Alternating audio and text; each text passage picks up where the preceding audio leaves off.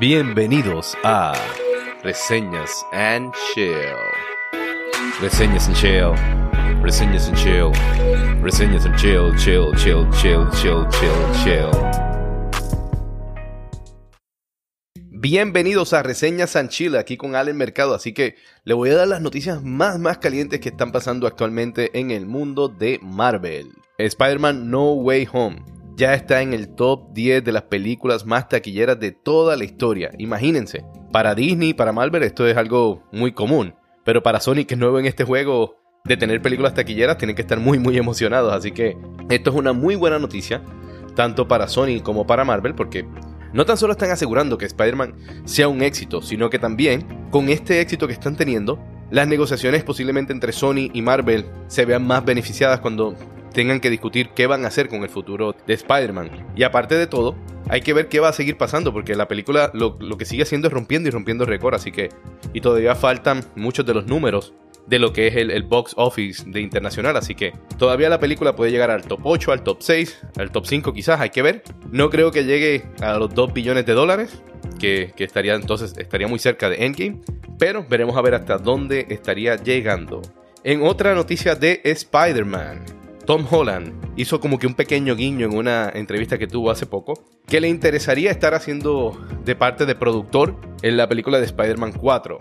Obviamente, le, preguntaron en, Hollywood Producer que hacia dónde él ve que estaría yendo su, su, personaje. Y en este momento Tom Holland no puede dar ningún tipo de detalle, primero porque quizás no lo sabe, eh, y si lo sabe tampoco lo puede decir. Así que lo que sí se ha comentado es que él estaba interesado en tener un, rol de productor.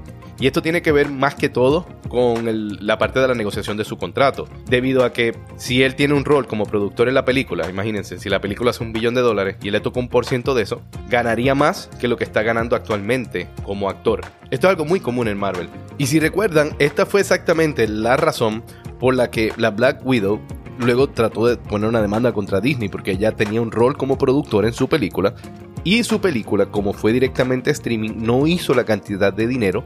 Cuando ella hace un acuerdo de ser productora, ella está esperando una cantidad de dinero entre 25 a 50 millones de dólares en su ganancia. Y a la película no haberse estrenado completamente en cines y haber ido a streaming, le afectó directamente. Entonces, como pueden ver, es algo que ya Marvel ha hecho anteriormente con ciertos de sus actores y es lo que está buscando actualmente Tom Holland. Hay que ver porque Marvel hacia donde quiere ir, quiere tener otra trilogía con, con Tom Holland.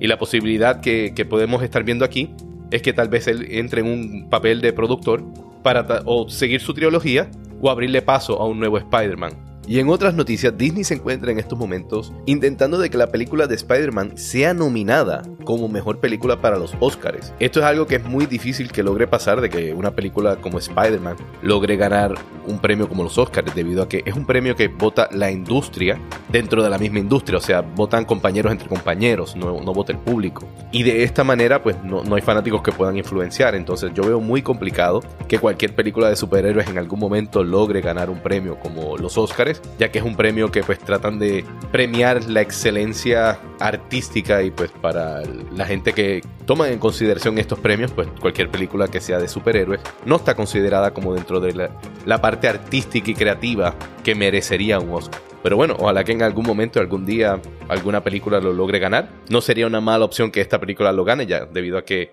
en este año de pandemia tampoco es como que han habido muchas películas, muchos estrenos, así que veremos a ver qué pasa. Si logra tan solo con que la nominen, ya eso sería bastante ganancia para Disney.